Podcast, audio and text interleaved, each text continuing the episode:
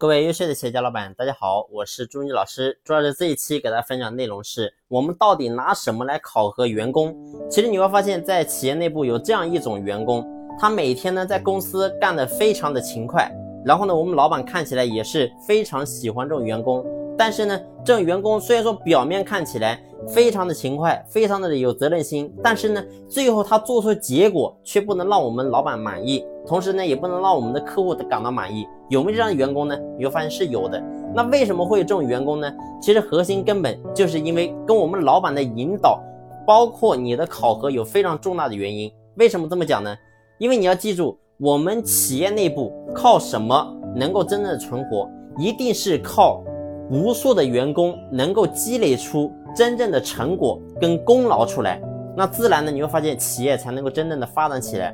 如果说大家都停留在苦劳思维，而不是真正的功劳思维呢，你会发现公司是很难发展起来的。为什么？因为公司需要的是功劳，而不是过程。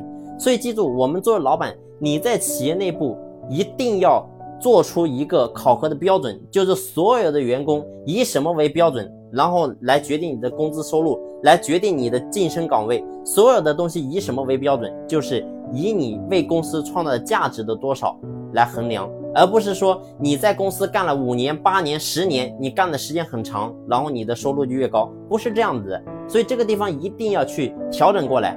公司要的是结果，要的是成果，要的是利润，要的是价值，而不是你在公司每天。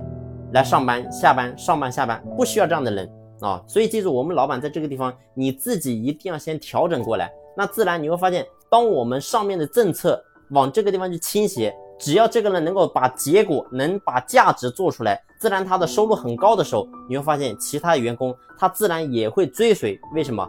因为发现只有真正做出功劳、做出价值的时候，工资收入才会真正的高，那员工才会真正的全力以赴。所以记住。我们一定要记住，让员工做事情不要停留在我今天我做了这个事情，不要停留在这个层面，而是要让员工每一个人的思想都能够进入到我做这件事情，我就一定会把它做好做到位。如果说所有的员工都能够进入到这个节奏，你会发现企业想不发展都难。好了，这一期的分享呢就分享到这里。如果说你在经营企业的过程中有任何的问题，不知道怎么去解决，你可以随时添加我的私人微信，在我的个人简介上有介绍。好了，今天就到这，谢谢你的聆听，谢谢。